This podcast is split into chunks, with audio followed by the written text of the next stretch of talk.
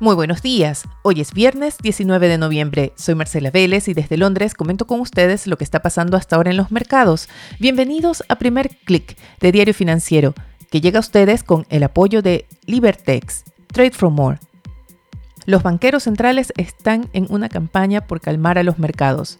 Bueno, no todos los banqueros centrales, pero sí Christine Lagarde, la presidenta del BCE, mientras sus colegas de la Fed al otro lado del Atlántico han tenido estas semanas algunas declaraciones que apuntan a que la Reserva Federal en realidad debería comenzar el ajuste monetario o al menos acelerar sus planes.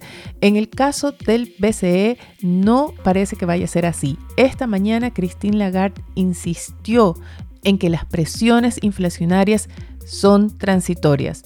La verdad es que ya no sabe cómo repetirlo, lo ha dicho innumerables veces. Esta mañana lo dijo más claro que nunca. Insistió en que consideran que las presiones inflacionarias que estamos viendo o que hemos vivido en los últimos meses se irán moderando a medida que avance 2022. Las atribuye a problemas temporales como las interrupciones en la cadena de suministros. Y por lo tanto, insistió Lagarde, cito entre comillas, no debemos apresurarnos con el ajuste monetario. Como les decía, estas declaraciones contrastan con las que hemos escuchado esta semana en varias conferencias de algunos gobernadores de la Fed respecto a que quizás es momento que la Reserva Federal comience a revisar sus planes de ajuste monetario.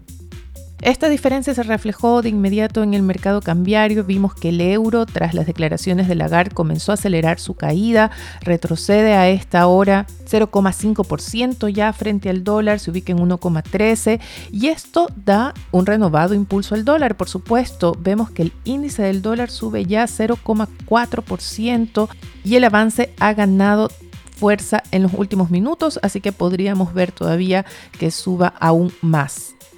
Otras alzas importantes esta mañana en los mercados se dan en los commodities. A pesar de ese fortalecimiento del dólar, vemos que el petróleo sube 0,5%, se recuperan algo de las caídas de ayer, pero el cobre sube en Londres 2% de la mano de otros metales en el mercado parecen decididos a concentrarse en esos positivos resultados de empresas que hemos tenido en el tercer trimestre, en las expectativas de recuperación, por ejemplo, con esas ventas de retail mayor a las esperadas en Estados Unidos. Hoy también eh, reportó Reino Unido cifras por sobre lo esperado, con la caída en las solicitudes de subsidios por desempleo en Estados Unidos, a lo que se suma además la firma de ese plan de infraestructura en Estados Unidos, que si bien no va a tener un efecto inmediato, sí plantea un escenario de mayor demanda, por ejemplo, de metales, de otros materiales de construcción en la próxima década. A esto se suma la carrera que se ha desatado en la industria de vehículos eléctricos, que crea un escenario favorable para el litio, para el cobre. Y la verdad es que en general hay una sensación en el mercado de optimismo. Podríamos casi decir que optimismo desenfrenado. Vemos niveles récord en muchos activos. Los índices de Wall Street han estado batiendo récords consecutivamente en los últimos meses. Vemos las subastas de arte también alcanzar precios récord. Y esto contribuye decididamente a esta sensación de recuperación, de quizás exuberancia, como le llamó el Banco Central Europeo en un reciente reporte. Además, parece que la Fed con sus declaraciones está logrando que el mercado vaya incorporando de a poco esta idea de ajuste monetario. Es el mercado prácticamente el que comienza a reclamar la acción de parte de la Fed. Una encuesta que publica Reuters esta mañana revela que se adelantan las apuestas para cuándo la Fed elevará las tasas de interés. Antes se creía en 2023, un poco alineado con el discurso de la Reserva Federal. Ahora esta encuesta revela que el mercado espera un alza en el cuarto trimestre de 2022, seguido de alzas consecutivas en el primero y segundo trimestres de 2023. Más importante, la mayoría de analistas y economistas consultados para esta encuesta plantearon que la Fed incluso debería ya pensar en un alza de tasas en septiembre del próximo año. Esto me da a pensar que cuando la Fed finalmente anuncia su plan de alza de tasas, esto ya va a estar incorporado en el mercado y no va a tener un impacto mayor, contrario a lo que sucedió en 2013 con el famoso taper tantrum. Hoy tenemos una agenda débil en reportes económicos, pero tenemos para cerrar la semana la conferencia de otro banquero central. Se trata del vicepresidente de la Fed, Richard Clarida.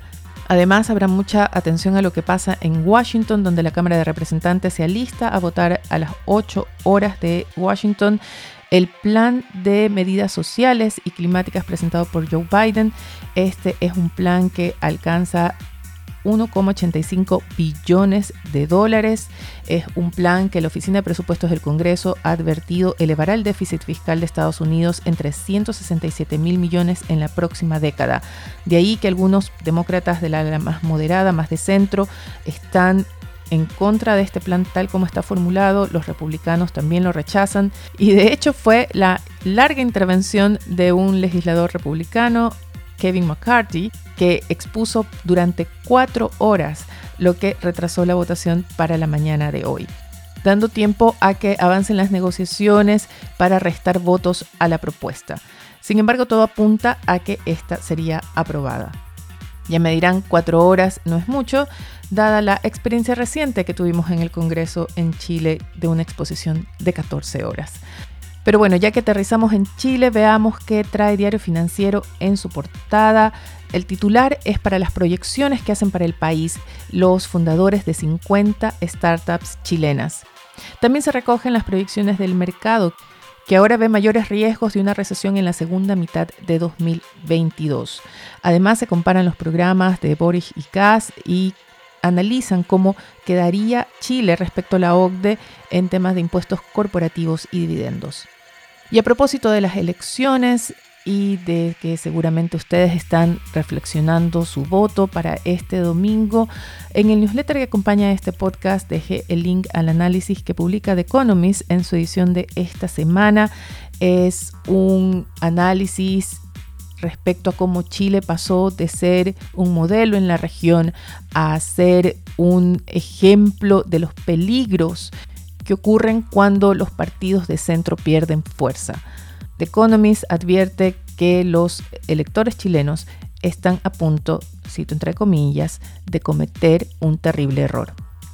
Con esto me despido, los animo a que reflexionen su voto y por favor vayan a votar este domingo, no dejen la decisión del futuro del país en manos de otros, ustedes también tienen algo que decir. No dejen de escribirme a través de mi cuenta de Twitter, arroba Marcela Vélez.